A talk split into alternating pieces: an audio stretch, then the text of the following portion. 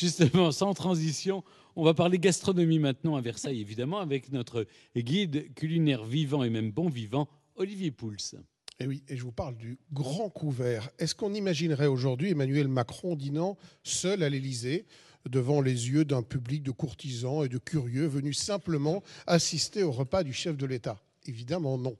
Eh bien pourtant, c'est ainsi que Louis XIV mangeait presque quotidiennement à Versailles lors d'un rituel appelé le grand couvert ou le grand repas public.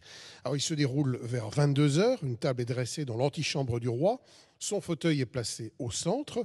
Certains jours, la reine et leurs enfants prennent place autour de la table, mais le souverain mange régulièrement seul.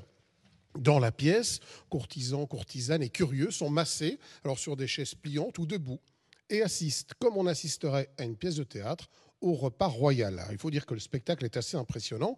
On apporte d'abord les soupes, quatre en général, puis les entrées, les rots, les fameuses viandes rôties, les salades, dont le roi raffole, on dit même que c'était sa séquence préférée du repas, c'est-à-dire qu'il n'est pas beaucoup dedans, euh, puis les entremets et enfin les fruits, le tout généreusement arrosé de vin.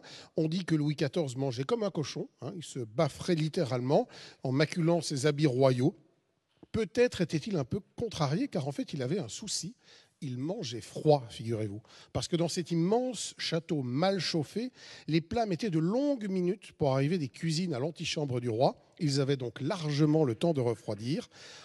Durant l'hiver 1709, il faisait si froid à Versailles que même le vin avait eu le temps de geler dans les verres.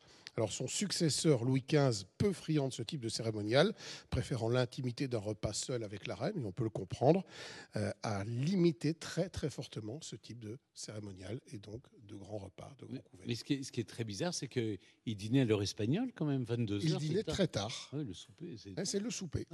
tout était décalé. C'est très mauvais pour la digestion. Non, c'est vrai, il ne faut pas se coucher tout de suite après avoir mangé. Vous savez oui, je sais bien. Merci Olivier.